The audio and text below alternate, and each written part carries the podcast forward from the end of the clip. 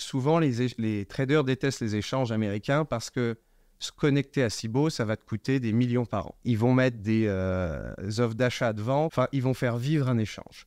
Et plein de traders sont, étaient assez énervés par le fait que sans eux, les échanges meurent, mais ils doivent quand même payer Ouais. pour y accéder. Bonjour Marc, comment ça va? Ça va très bien et toi? Très très bien, Bah, je suis content de te recevoir dans, euh, dans notre studio pour Cryptost. Euh, bah, comme les gens l'auront remarqué, un studio un petit peu différent de d'habitude, on a changé de configuration. T'es le premier à l'inaugurer, voilà. Euh, et je suis content aussi que tu nous rejoignes parce qu'on va parler d'un sujet euh, que je trouve très intéressant, un sujet que qu'on connaît relativement bien. Je veux dire, c'est, on va parler des oracles, mais qu'on comprend pas forcément toujours très très bien. Donc tu vas pouvoir nous expliquer tout ça. Et alors, pour information, quand même pour ceux qui nous écoutent, on le dit, c'est un podcast qui est réalisé en, en- en partenariat avec euh, Pit Network, donc euh, l'entreprise dans laquelle tu travailles et, et, euh, et que tu as quasiment fondé, on- je ne sais pas si on peut le dire comme ça, tu as rejoint très tôt. Trop de pouvoir, euh, c'est trop de pouvoir me donner. Non, ok. Bon, en tout cas, voilà, c'est un podcast qui est réalisé en partenariat avec vous, donc voilà, je le précise en début de cette vidéo. Et justement, on va commencer par ça, puisque c'est la coutume euh, sur Cryptos. Je veux bien que tu te présentes, tu nous expliques un petit peu euh, ton parcours. Euh, quand est-ce que tu as rejoint Pete? Qu'est-ce que Pete? Qu'est-ce que tu fais chez Pete, etc. Non, bien sûr. Donc, je m'appelle Marc, j'ai 26 ans. je viens de la banlieue parisienne. J'ai grandi en France, étudié en Angleterre, 3 ans. Le diplôme que quand tu ne sais pas quoi faire, tu vas faire du business management éco. Euh, et après ça, je suis parti aux États-Unis, euh, aux États-Unis, à Hong Kong, euh, où j'ai vécu 4 ans, découvert la crypto là-bas et découvert le Peace Network, le projet, quand ça a vraiment commencé à se monter. Du coup, il y avait, on va appeler ça le technical, le, le cofondateur technique et aussi un ou deux autres ingénieurs. Et du coup, ça, c'était en début 2021. Et depuis mars 2021, je suis plein temps pour la Peace Data Association. Donc, c'est un peu l'Ethereum Foundation pour le Peace Network. Euh, ce qu'on veut, le Peace Network en oracle décentralisé. Euh, et grosso modo, la vue qu'on peut donner au, au réseau, c'est un peu le Spotify ou Airbnb de la donnée financière. L'idée, c'est d'attirer des personnes qui créent ou qui détiennent des données financières, euh, de les contribuer au network et d'avoir bah, en face du coup des utilisateurs. Ce sera pas toi et moi qui louons un appartement, mais des applications DeFi qui ont besoin de savoir quel est le prix de crypto, euh, de euh, FX, de stock, de métal. Euh, du coup, vraiment, Peace, l'idée, c'est un peu le Bloomberg crypto spécialisé en données financières. Et du coup, le projet est live bah, depuis deux ans et demi.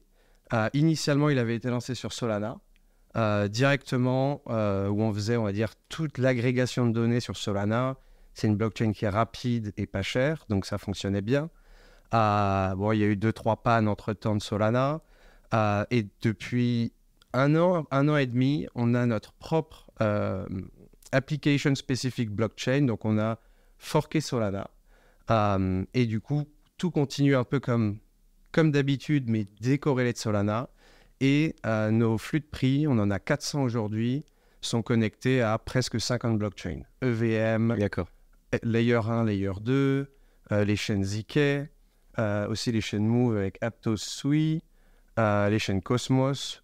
Donc vraiment, l'idée de Peace, c'est peu importe où tu builds de la DeFi, qu'on te puisse t'aider à build un beau projet, un beau protocole avec des belles données financières. Et justement, quand tu dis t'aider, euh, c'est sur ce point-là que j'aimerais bien que tu, tu précises un petit peu. Euh, à quoi ça sert finalement un, un oracle? Qu'est-ce que vous proposez à, à ces projets, à ces applications décentralisées? Non, bien sûr. Donc, à la, à la définition générale d'un oracle, c'est envoyer, oui, envoyer, donner de la donnée à euh, un protocole sur une blockchain.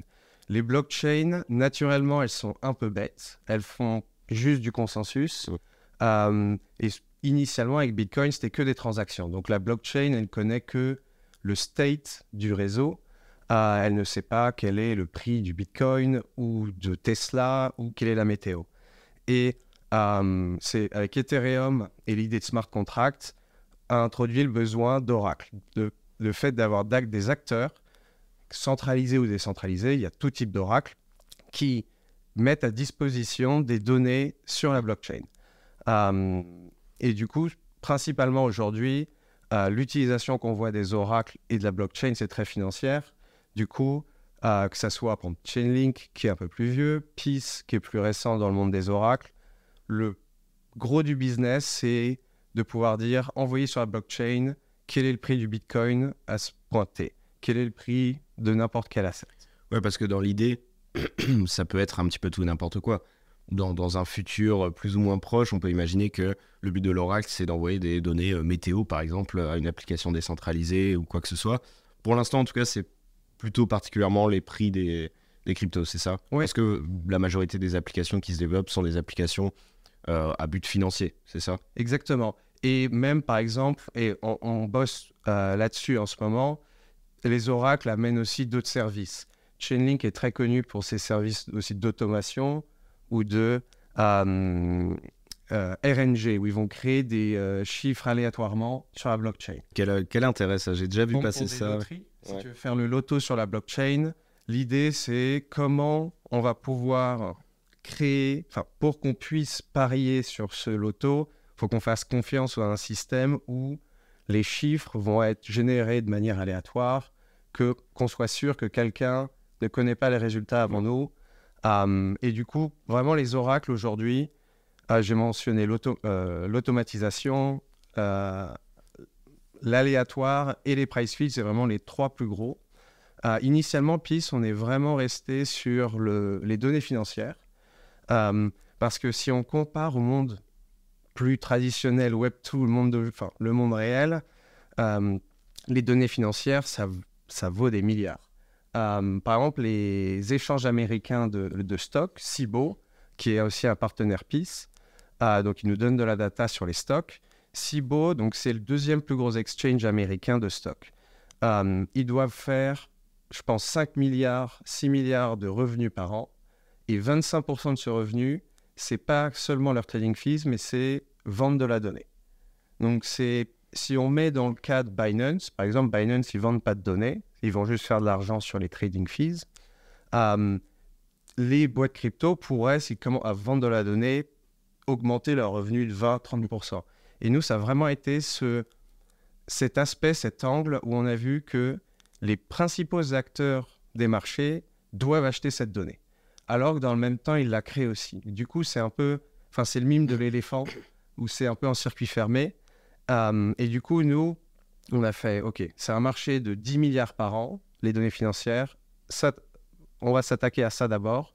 Et du coup, c'est là où on est venu avec l'idée un peu du Airbnb, du style Airbnb où tu tues le middleman, tu tues le revendeur et tu vas directement à la source pour la data et tu la donnes directement bah, à l'utilisateur.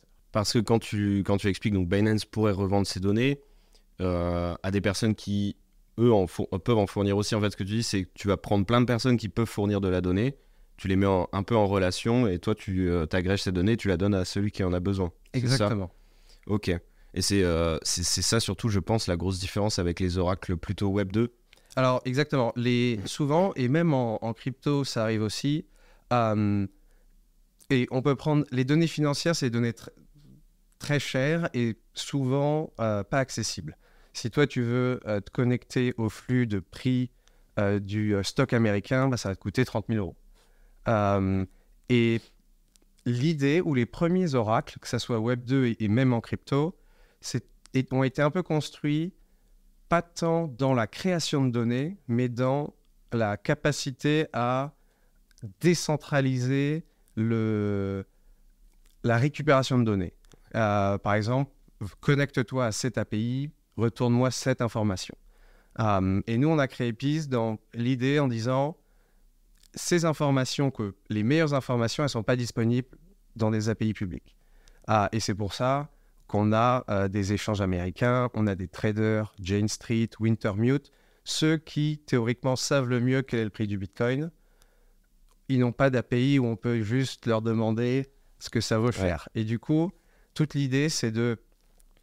Et ces compagnies savent que ces données valent de l'or. Et du coup, c'était vraiment le début, un peu dur, attraper 10, 20 compagnies différentes et les convaincre de donner leur data. Et une fois que tu as un, un, pool de données, tu peux créer de plus en plus de price feed. Euh, plus il y a de providers, plus c'est secure. Euh, donc c'est vraiment l'idée de PIS, ça va créer de la donnée, on va dire, presque synthétique, alors que les autres oracles sont un peu plus, euh, bah tiens, la météo de Paris en ce moment, elle est disponible sur Météo France, lis l'API de Météo France. Ok. Plus d'infrastructures.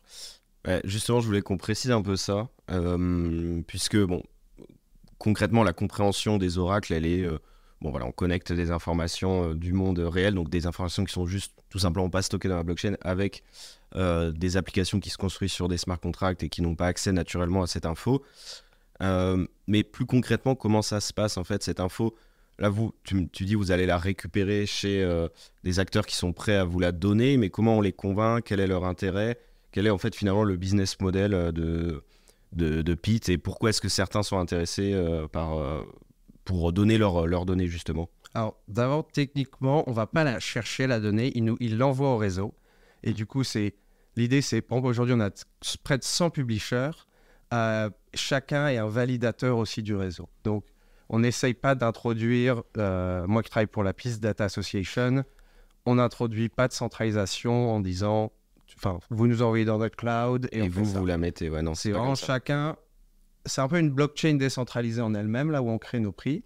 Et du coup, chacun des publishers a son nœud et spam cette euh, blockchain avec des transactions. Et dans ces transactions, ça va dire, bah, je pense, le Bitcoin égale temps, l'Ethereum égale temps. Mhm. Euh, donc, tout ça, c'est vraiment construit de manière... Euh, enfin, c'est presque un P2P network.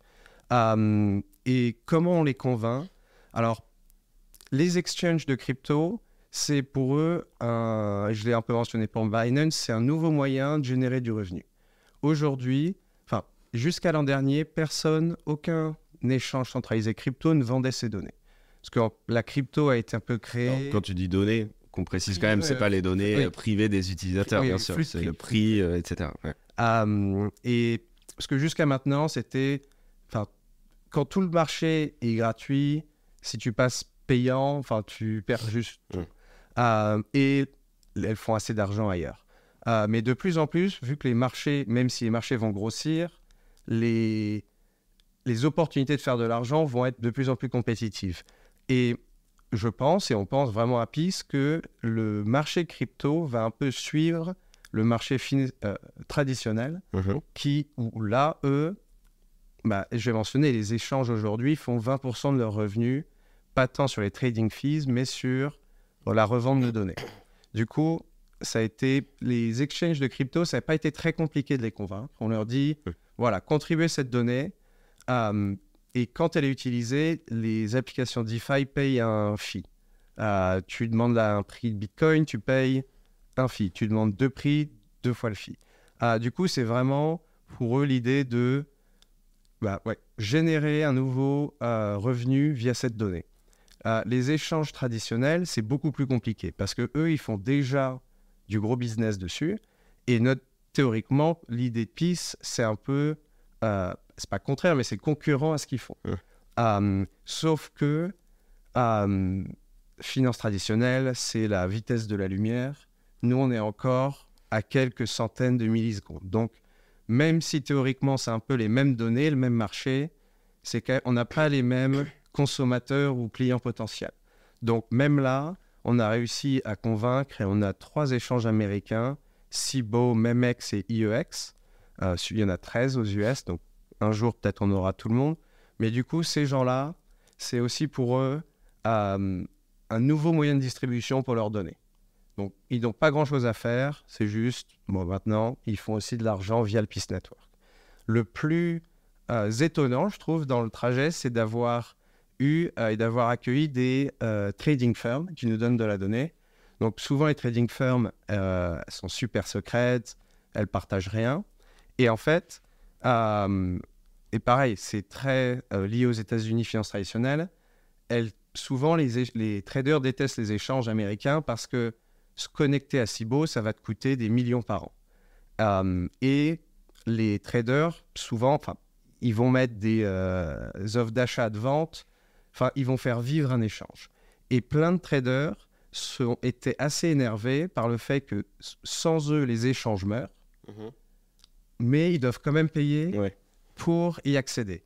Et alors que dans le même temps, avec tous leurs trades, ils vont trader Apple à, enfin, sur l'échange A, B, sur 10 différents échanges, et ils vont pouvoir savoir quel est le prix théorique d'Apple.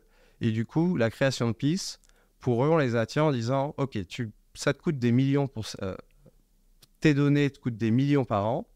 Euh, avec PIS aujourd'hui, toi, tu crées de la donnée super valuable. Tu peux aussi la donner à PIS et du coup, créer aussi un nouveau type de revenu.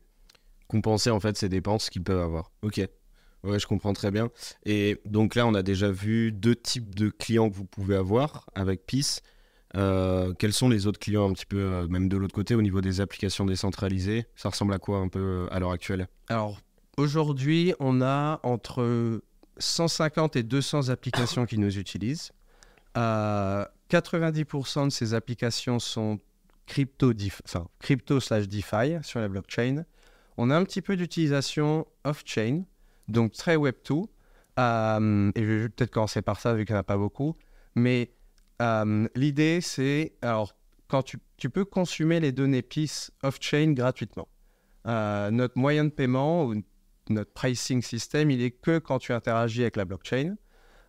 Et du coup, théoriquement, ça veut dire aujourd'hui, et pour les développeurs qui nous écoutent, si vous avez besoin des flux de prix pour près de 400 assets off-chain, donc si vous, même si vous faites de l'algo, Python, je ne sais quoi, vous pouvez vous connecter à nos price feeds, à nos flux de prix gratuitement. Euh, ils update trois fois par seconde pour le stock. Euh, du coup, je crois qu'on a 60 ou 70 stocks américains. Nulle part ailleurs dans le monde, tu peux avoir accès gratuitement à cette fréquence, à des flux de prix, à des stocks américains. vous avez, vous avez quand même beaucoup de clients euh, qui utilisent juste l'option gratuite? Une dix vingtaine euh, euh, que je connais.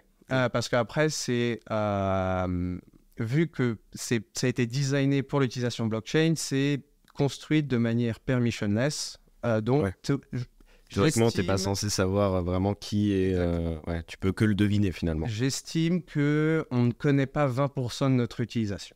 Mm. Et du coup, off-chain, c'est beaucoup, par exemple, et c'est un projet super intéressant, c'est, et c'est très en ligne avec nous, ça s'appelle OpenBB, donc c'est Open Bloomberg. Et en fait, ils ont recréé le Bloomberg, Bloomberg Terminal, tout open source, mais qu'avec des données accessibles gratuitement. Mhm. Euh, et pour eux, les flux de prix live stock gratuits de PIS, ils peuvent pas trouver ça. C'est une bénédiction. Euh, et depuis, ils font des choses euh, incroyables. Ok. Euh, après, on a quelques, euh, on a quelques applications, euh, compagnies de analytics. Euh, pareil, elles ont besoin de beaucoup de données. Et pour elles, c'est un, un cadeau du ciel d'avoir des flux de prix de stock euh, gratuits. Mais alors, plus DeFi, et c'est là où, et où on se focus le plus, c'est euh, donc tous les types d'applications qui vont euh, avoir besoin d'un oracle. Euh, donc, euh, Borrow Lending, du style, vous connaissez AAV ou Compound, ils ont besoin d'un oracle pour savoir quel est le prix des assets, du collatéral, s'il faut liquider ou pas. Euh, on a euh, Synthetix, qui doit être notre plus gros utilisateur. Donc, ça doit être un, selon les jours et selon les liquidity mining euh, qu'il y a en place chez les concurrents, c'est un top 3, top 5 euh, perpetual protocol. Donc, protocole décentralisé sur Optimism, bientôt sur Base, où tu peux trader, je crois, 70 crypto euh, avec levier, euh, du coup, qui utilise les flux de PIS. Euh, on a Infinex, qui est, et là, c'est assez sympa et je vous conseille de regarder. C'est le projet de Kane, donc le fondateur de Synthetix, et il va créer un, genre, un style d'échange centralisé, mais décentralisé. Donc, euh, euh, la custody, donc la custody des, f- des- des fonds reste avec les utilisateurs. Ouais. Et vraiment, l'idée, c'est de construire un, un compétiteur de Binance, mais avec un peu les prémices de la DeFi. Donc, euh, le wallet, c'est le tien, euh, que du code, mais avoir une, une, une UI euh, un peu plus sexy que ce qu'on voit en crypto. Et après, exemple, bah, sur- on est sur Cosmos, donc Mars ou Levana, qui sont le plus gros borrow lending et le plus gros perpetual protocol, nous utilisent. Sur Aptos et Sui, on est aussi le, l'oracle leader. Donc, vraiment, à Peace, aujourd'hui, c'est enfin, 40 blockchains, 45 blockchains, principalement les applications qui ont besoin de données à faible latence, donc des, beaucoup de mises à jour, nous utilisons. Euh, ok.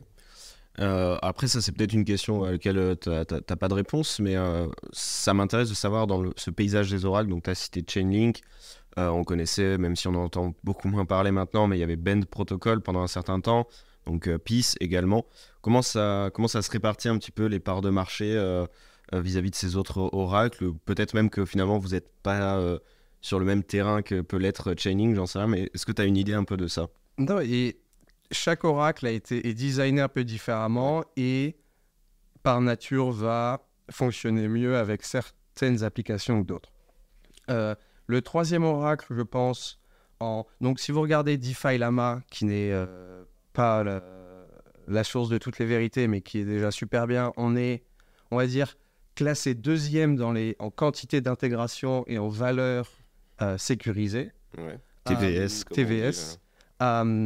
Alors, je dis deuxième, et c'est là où il y a des oracles qui ne sont pas des projets en eux-mêmes, mais par exemple le TWAP, donc la moyenne de prix mobile de 5 minutes d'Uniswap, est un oracle très souvent utilisé. D'accord. Euh, et par exemple, euh, surtout pour des euh, tokens qui, ont, qui ne vivent que on-chain ou n'ont pas de listing et n'ont pas d'oracle avec des flux de prix. Ouais, donc tous ces fameux euh, petits tokens qu'on peut trouver sur Dex Screener qui sont très peu capitalisés, qui sortent pas vraiment de cet écosystème-là. Bon, finalement, eux, ils n'ont pas besoin d'aller chercher ailleurs les prix et c'est presque les meilleurs pour les, pour les trouver, c'est ça? Ouais, ils utilisent le code Uniswap en tant qu'oracle. Ok, d'accord. Euh, du coup, tu vas avoir, on va dire, les oracles spécialistes, enfin, les vrais, les, non pas les vrais, des projets d'oracle, donc Chainlink, Peace et Redstone. Après, on voit de plus en plus des spécialisés sur les ZK. Donc, il y a Stork aussi. Euh, mais alors, vraiment, la différence, ça va être sur le design. Donc, je mentionnais un peu avant Chainlink, et je pense que c'est vraiment, il faut le caractériser comme de l'infrastructure. Ça va, peu importe le type de données, ils pourraient envoyer de la météo, des flux de prix, euh, des résultats sportifs, et ils le font aujourd'hui. Euh, vraiment, eux, et ça a été les premiers il y a 6 ans maintenant, 5 ans, où vraiment leur design, c'était résoudre pour la sécurité et la décentralisation. Euh, avec la prémisse que n'importe qui peut avoir accès aux données dont on a besoin. Donc, par exemple, leur premier flux de prix qu'ils ont lancé, ils ont ah, donc là, ils ont demandé, enfin, ils ont outsourcé à 10 compagnies différentes qui, run, qui, qui, qui, qui ont un nœud Chainlink, de dire bah, constamment, dis-moi quel est le prix d'Ethereum. Et ça peut être ta compagnie, ma compagnie, on aurait pu être un des 10 comme ça, on va dire. Et après, c'est un peu notre boulot d'aller chercher cette donnée-là. Redstone est un petit peu designé de la même manière. Euh, Peace, c'est plus, on l'a créé pour pas tant aller chercher de l'information où elle se trouve, mais de demander à ceux qui ont l'information de la, soumettre directement au réseau. Donc, par exemple, euh, si on compare par exemple, avec Chainlink, si toi, tu es euh, un des nœuds, et tu écoutes les prix sur l'API, on va dire, de Binance. Si l'API de Binance ou Binance euh, est down pour je ne sais quelle raison, toi, tu ne peux rien faire. Euh, pour, les, pour Peace, ça n'a théoriquement pas d'impact. Euh, Binance est un publisher, donc si sont down, ils ne vont pas publier pour Peace. après, comme c'est simplement un nœud finalement d'un réseau, si le reste est encore actif, bah c'est exactement. C'est cet avantage-là en fait finalement des oracles aussi décentralisés euh, comme le vôtre. Et aussi là où c'est bien, c'est que euh, la faute est il y a de la ça, ça, introduit de la responsabilité. Parce que si toi, par exemple, l'API de Binance est faux et tu envoies Bitcoin égale 200 000, théoriquement, c'est pas des gens sur ton protocole, euh, bien sûr. C'est pas de ta faute. Alors que là, tu arrives à, ok, tu as merdé ou tu n'as pas merdé, et tu et il n'y a pas de euh, ah ben en fait, c'est pas de ma faute, c'est à l'étage d'en dessous. Et aussi l'idée d'avoir un étage d'en dessous, donc euh, que ce soit Binance ou le Kaiko, euh, l'API Kaiko, plus tu as d'intermédiaires, plus tu ajoutes de la latence. et du coup, l'idée, c'était voilà, avoir ceux qui créent ça. Du coup, théoriquement, ils ont tout le temps accès, il n'y a pas de problème. Et en plus, c'est un peu plus frais. Mais donc, euh, il y a un système finalement de. Alors, j'allais dire. euh, comment. Je sais pas exactement comment on peut l'expliquer, mais quand euh, Binance, par exemple, fournit de la mauvaise information, est-ce que euh, vous pouvez la punir d'une certaine manière euh, Je pensais au slash pour, les, pour les validateurs sur Ethereum, par exemple. Comment ça se passe bah, Typiquement, dans cet exemple, Binance fournit une mauvaise information sur le prix de Bitcoin et ça a un impact sur toutes les applications qui vous utilisent, qui vont liquider des utilisateurs, je sais pas, des, prêts qui vont être liquidés, par exemple. Comment ça se passe pour eux? Alors aujourd'hui, euh, dans, le, sys- dans le réseau PIS, on n'a pas encore le slashing. Euh, on l'avait dans notre white paper euh, version 1. Euh, et l'idée, c'est, raison, c'est que les protocoles DeFi dépendent de manière folle sur les oracles.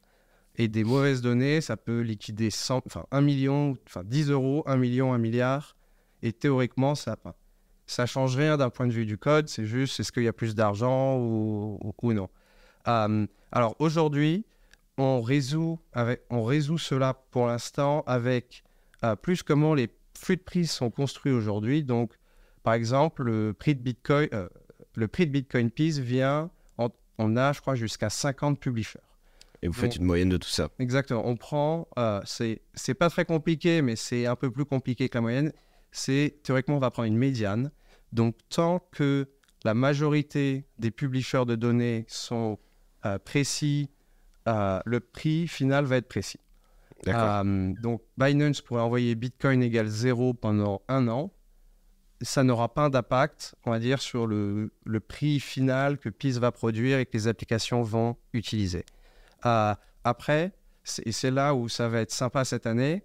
Donc, euh, avec le token qui s'est lancé le mois dernier, on va avoir vraiment le réseau qui va plus se décentraliser et se décentraliser.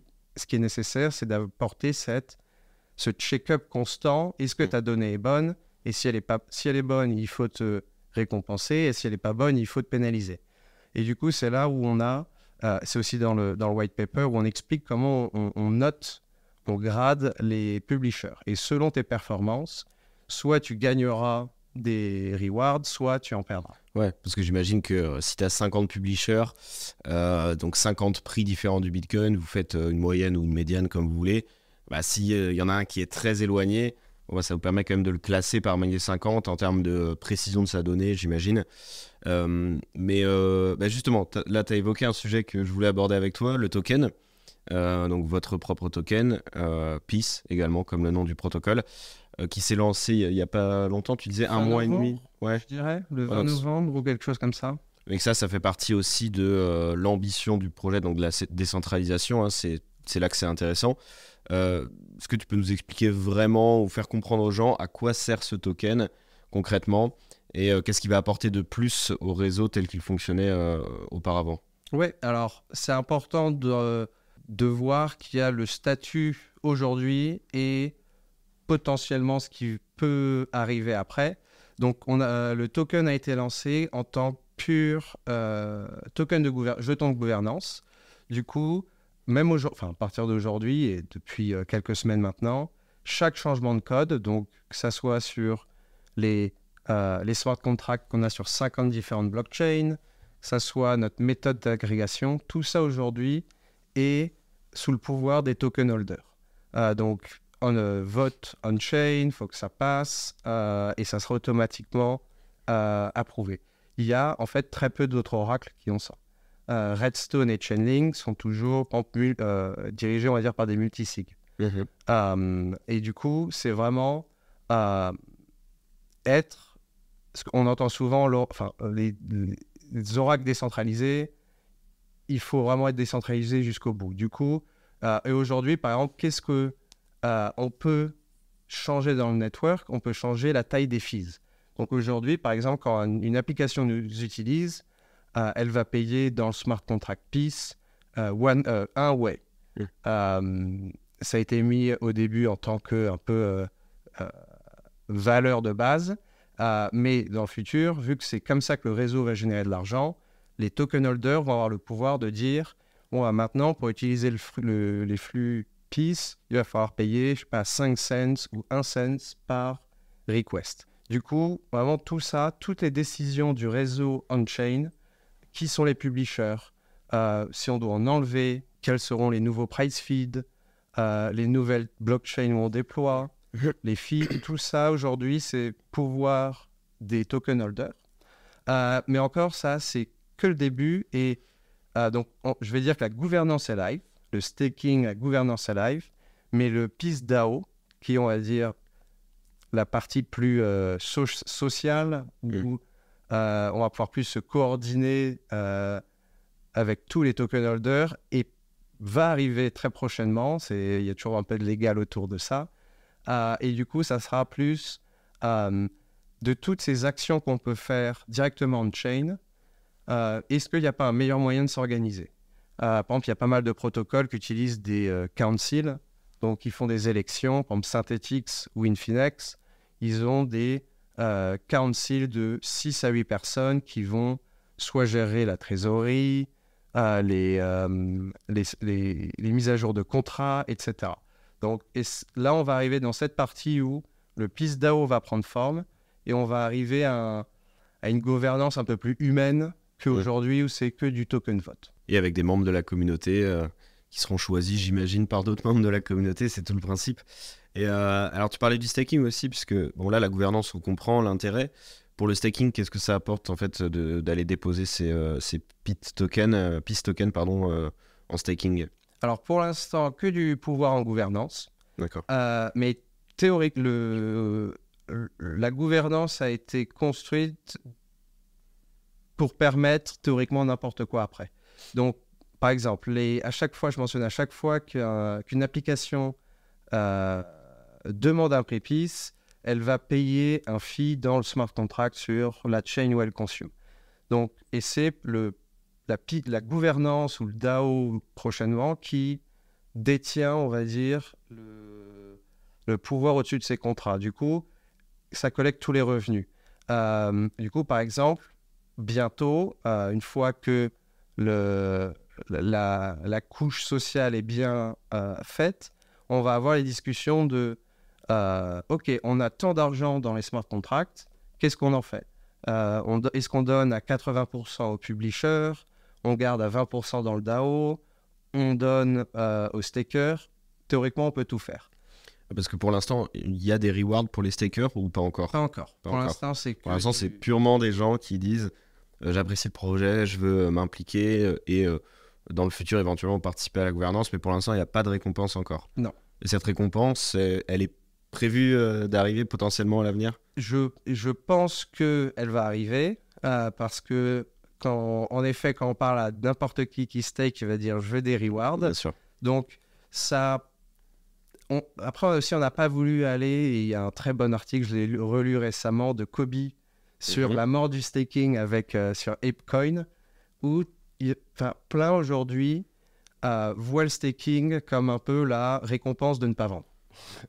Euh, nous, on essaye de quand même pas construire pour ça, parce que c'est quand même très court-termiste, et de plus avoir euh, ceux qui veulent façonner l'oracle. Et du coup, c'est pour ça que, et ça c'est le process en ce moment, on a fait un airdrop euh, qui jusqu'à maintenant a été donné plus aux retail, aux utilisateurs des applications qui nous utilisent, mais aussi il va y avoir une partie pour les applications elles-mêmes. Et l'idée, c'est de donner à ces applications euh, le pouvoir, enfin, la chance d'avoir du pouvoir dans cet oracle, mm. dans cette infrastructure sur laquelle elles dépendent beaucoup. Ah, mais après, je me doute que dans le futur, va y avoir des rewards pour les stakers, que ça vienne de, euh, je sais pas, d'un pool de pistes qui est déjà euh, détenu, ou que ça vienne des, des revenus. Mais ce seront des, des, rewards qui seront plus euh, naturels, on va dire. Exactement. Parce que c'est vrai qu'il y a cette tendance-là et on est en train de, je trouve, de commencer à la vivre, notamment avec euh, Cosmos, euh, qui donc avec ce vote de gouvernance qui visait à réduire les récompenses de staking. Parce qu'on est en train un peu de se rendre compte que finalement, cette théorie de dire bah, plus les récompenses sont hautes, plus on aura d'incentives à staker, euh, et, donc, comme tu disais, l'initiative à ne pas vendre et à hold, euh, bah, ça fonctionne pas forcément si bien que ça. Et on se rend compte que euh, bah, avec des, récompenses staking qui sont plus faibles, on baisse, diminue pas tant que ça finalement le, nombre de stakers et on garde aussi surtout les stakers qui sont vraiment impliqués, qui sont pas là simplement pour les récompenses. Donc je, trouve pas ça, je trouve pas ça idiot, bien au contraire de, vouloir patienter là sur ces récompenses de staking et surtout attendre d'avoir pas des récompenses qui soient tout simplement réelles et pas pumpées par de, l'inflation finalement sur le token. Donc je trouve ça assez intéressant et j'avais euh, j'avais un autre sujet à te, sur lequel je voulais te, questionner un petit peu. C'est sur l'intérêt d'avoir ces, des oracles qui sont décentralisés. Euh, parce qu'on le sait, bah, on le disait depuis tout à l'heure, il y a des oracles Web 2 qui existent. Euh, pourquoi est-ce que finalement une application décentralisée ne va pas utiliser un oracle Web 2 ou pourquoi un oracle Web 2 aussi n'essaye ne, pas de, se lancer là-dedans?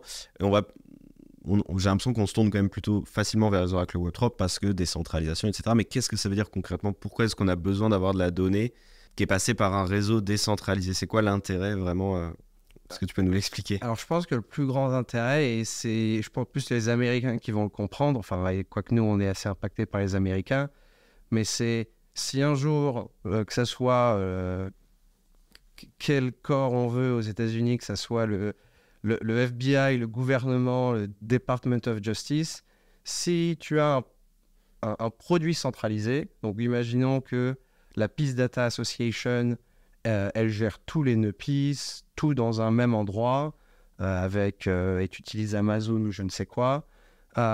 si demain le gouvernement américain veut te tuer, il, appelle, il te, il te, turn off tous tes trucs, et du coup, tu n'as plus d'oracle qui fonctionne. Et avec toute la prémisse de la DeFi crypto qui est quand même euh, censorship resistant, donc survivre malgré les attaques et survivre que via des comportements rationnels d'acteurs euh, qui sont dans le réseau. C'est vraiment l'objectif. Parce que par exemple, on, a vu avec les, échanges centralisés comme FTX ce qui se passe quand il y a du, de l'humain dedans tout le monde veut maintenant euh, que de la DeFi, on va dire. Mais c'est vrai que si ta DeFi se repose sur un oracle qui est, enfin, pas comme FTX, mais qui a théoriquement les, le même facteur humain. Ouais, le, même risque de faille, en fait, la faille, humaine. Humaine, et du coup, euh, malheureusement, euh, potentiellement légal pour je ne sais quelle raison, enfin, c'est un fait un peu le château, euh, château de cartes mhm. qui, qui s'effondre. Et du coup, vraiment, l'idée du. Et décentraliser pour décentralisation, euh, la décentralisation par décentralisation, c'est. Enfin, théorique, ça n'apporte pas grand-chose si ce n'est cette capacité à ne pas être à la merci de une entité gouvernementale ou je ne sais quoi qui va venir tuer ton business. Ou une entité qui veut même, au-delà de le tuer, même dire bah, on va faire passer des infos euh, qui sont pas des infos vraies, mais ça nous sert qu'elles passent de cette manière-là.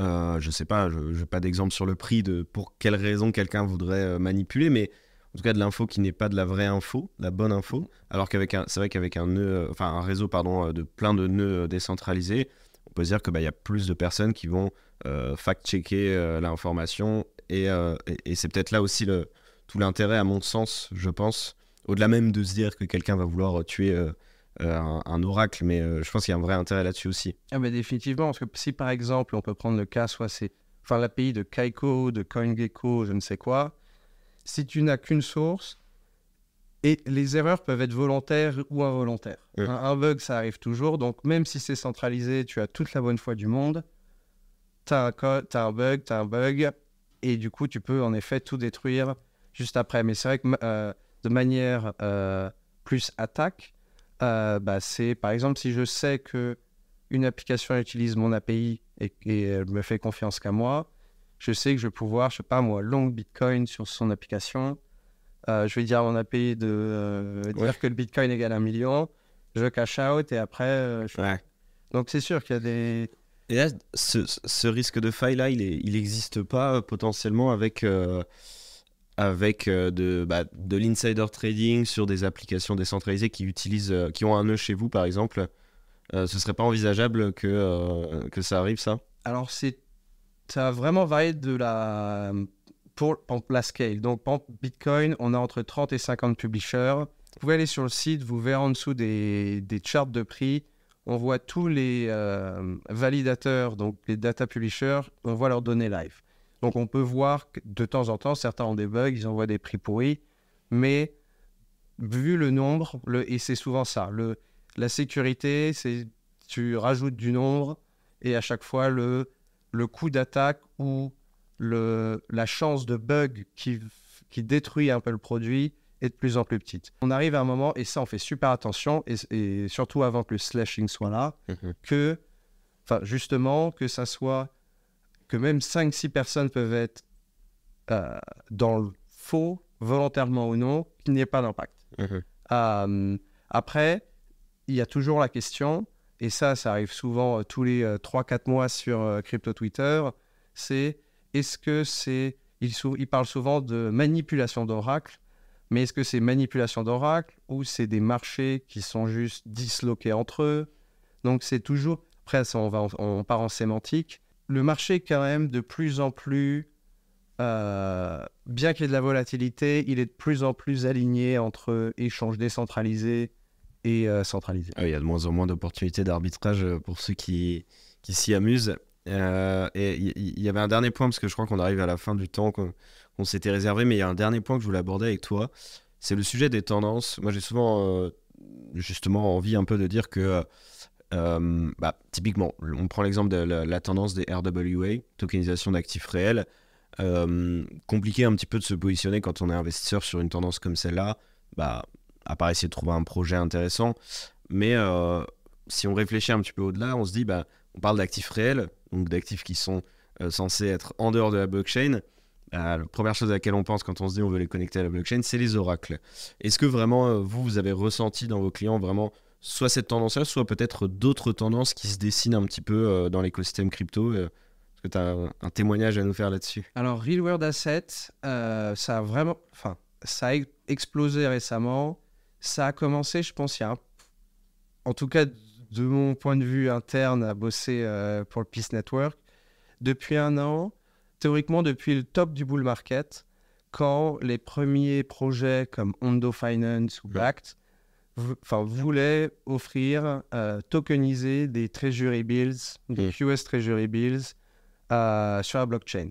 Mon point de vue, le premier attrait, ou pourquoi ça a bien fonctionné au début, c'est que, ok, tout le monde, enfin la plupart avaient vendu, ou la plupart non, sinon tout le monde serait riche, pas mal de gens avaient vendu leurs crypto pour des stablecoins.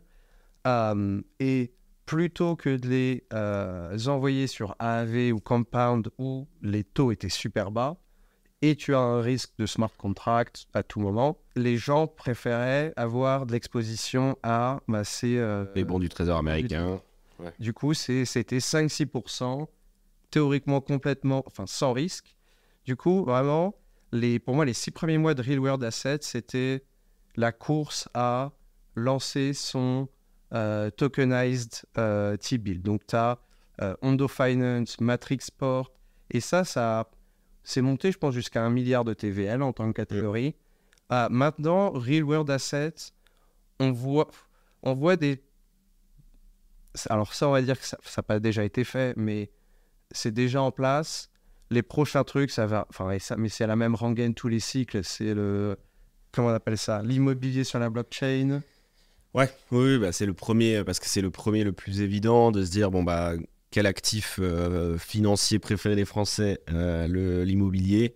Euh, bah, bah, on va le tokeniser sur la blockchain. Bon, il y en a d'autres, hein, il y a quand même beaucoup d'autres projets qu'on voit se dessiner, bah, notamment un qu'on a, qu'on a reçu sur cette chaîne et qui est euh, un des incubés à, à Cube 3, qui est euh, Dogo, qui tokenise de l'énergie euh, verte. Donc là, il y a quand même des, des, des- tendances vraiment très intéressantes qui se dessinent, je trouve, et qui sont plus intéressantes, comme, que, comme tu disais, il y a ne serait-ce qu'un an encore où c'était vraiment euh, très simple, euh, c'est de proposer le meilleur rendement à quelqu'un sur un truc des, plus fiables possibles. Mais vous, vous, vous le sentez quand même qu'il y a beaucoup de, projets comme ça qui, qui ont besoin de vous. Bon, je parlais des RWA, mais ça peut être d'autres choses. Est-ce qu'il y a des tendances un petit peu qui se dessinent, même dans, dans- même au-delà de ça, dans, la, euh, dans les blockchains, dans les applications décentralisées Est-ce que par exemple, euh, je te donne un exemple pour imager, mais euh, vous sentez qu'il y a euh, sur euh, Zcasing, pour prendre cet exemple-là, beaucoup d'applications décentralisées qui se construisent et qui viennent vous voir. Vous arrivez à dessiner des tendances comme ça? On a... Alors, oui, parce que c'est vrai qu'en en étant devant la tendance, on souvent, si on, on arrive à, c'est plus facile d'attirer des petites applications, euh, soit à nous utiliser, soit à, changer. Donc c'est sûr qu'on essaie à chaque fois d'être euh, un peu devant, euh, d'être un peu devant pour, pour attraper les bonnes applications. Je dirais qu'en début d'année, et c'est le produit PIS était designé pour eux de belle manière, c'était les applications à la GMX Synthetix, les pair protocoles, donc les decentralized exchange qui veulent, euh, et tout le monde tweet à propos de ça, ah, on veut être de, euh, surpasser Binance, que les euh, volumes on-chain soient plus hauts que off-chain. On est encore très loin, mais on n'a jamais été aussi proche. Je pense qu'il y a un an, ça devait être 5% du volume était fait on-chain. Là, je pense qu'on est entre 10 et 20. Du coup, vraiment, et nous, c'est un peu notre objectif. on a vu ça avec Synthetix qui a, fait, qui a grossi de manière phénoménale cette année, de permettre, si un de nos utilisateurs vraiment arrive à ce niveau Binance, c'est théoriquement c'est un killer use case, c'est euh, super important. Donc les perp decks, c'était vraiment cette année, et là avec tout le monde est en train de farmer Hyperliquid, Vertex, donc vraiment tous les gens ont compris que ces types de protocoles, il y a de la clientèle, ils font de l'argent, c'est des bons business. RWA, les gens vont Là, pour l'instant, les... c'était vraiment pour le yield, mais elles vont les applications, les protocoles vont faire plein d'argent. J'ai du mal euh, à, croire que ce sera euh, la tendance de, du bull run. Je pense que, comme tu disais, ça va plutôt être une tendance de, euh, de bear market un peu, dans le sens où on est là, bon, bah, on a converti en stablecoin, on va aller chercher du rendement qui est du rendement de même un 10% qui est quand même assez exceptionnel. 10% en bull run, la majorité des investisseurs crypto vont dire bah non, j'en veux pas, moi je veux je vais aller euh, placer mon argent ailleurs. Mais par contre, tu m'as dit GameFi GameFi, GameFi vous le sentez? ça, va, ça va arriver un jour. Euh, et après, GameFi, et c'est peut-être euh, récemment, j'ai re. Je me suis. Parce que Peace aussi, on, on, bosse et on l'a à moitié annoncé, mais on a sorti un, un, un, produit de randomness, donc de génération de chiffres aléatoires. Et on a vu avec je sais pas si c'est le meilleur exemple, avec Rollbit cette année, les casinos on-chain. Crypto, ça a quand même été inventé par des dégénérés, on va dire, où ça a été ah pris bah. en main par des dégénérés mm. gens qui aiment parier. Et le business en lui-même, Rollbit, enfin les casinos, ça fait trop d'argent. Mhm. Ah, donc les gens, enfin, euh, avoir du stock de casinos, euh, euh, enfin avoir des casinos. Ouais, avoir une part d'un casino, c'est. Et les gens aiment ça. On sait que c'est rentable. les gens aiment ça. Donc ça, je pense qu'on va vraiment avoir de plus en plus des killer apps de viens faire tout le casino que tu veux. Casino, paris sportif éventuellement, même à un certain moment. Euh, ok, non mais c'est intéressant. Euh, c'est intéressant et je pense qu'il faudra à un moment donné, nous, sur Cryptos aussi, qu'on se pose sur le sujet de la GameFi. C'est un sujet qui est, qui, est, là depuis ultra longtemps. Euh, moi, j'attends toujours personnellement vraiment de voir une grosse application, un gros jeu qui va vraiment aller toucher du grand public parce que euh, ça fait longtemps qu'on nous le vend et pour l'instant on n'a a rien eu. Donc euh, pourquoi pas 2024 pour la GameFi et, euh, et j'imagine que vous en tant qu'oracle vous aurez un rôle très important à jouer. bon, en tout cas, je pense qu'on a fait le tour des sujets qu'on voulait aborder. Merci beaucoup à toi d'être venu jusqu'ici pour nous présenter, pour nous présenter PIS. voilà, je pense que les gens ont compris quand même que les oracles ont un rôle extrêmement important à jouer dans l'écosystème crypto et de plus en plus aussi avec cette ambition de bah, décentraliser vraiment tout jusqu'à décentraliser l'info qu'on récupère euh, et, c'est ultra important. Donc voilà. Merci à toi. On peut vous retrouver sur euh, vos réseaux sociaux. Ouais, Peace.network, Peace Network sur euh, Twitter. et non, et un conseil, prochaine fois que vous utilisez une app DeFi, allez dans les docs et regardez si ça utilise un oracle. Parce qu'à la fin, ça votre argent dépend un peu de ça aussi, ou la sécurité de son argent. Voilà, vérifiez si c'est Peace Network et si c'est le cas, bah, vous pouvez mettre un petit message en commentaire. Vous nous dites voilà, j'utilise, euh, j'utilise ou j'utilise Peace euh, sans le savoir. Bah, merci à toi en tout cas et puis je te souhaite euh, de passer un excellente, excellent début d'année 2024 en espérant qu'elle soit vraiment à la hauteur de toutes nos espérances. Merci beaucoup. on... Tout le monde est un peu excité là, donc j'espère. J'espère qu'on va pas qu'on va pas prendre de désillusions en tout cas. Allez, ciao. Merci beaucoup. Bye.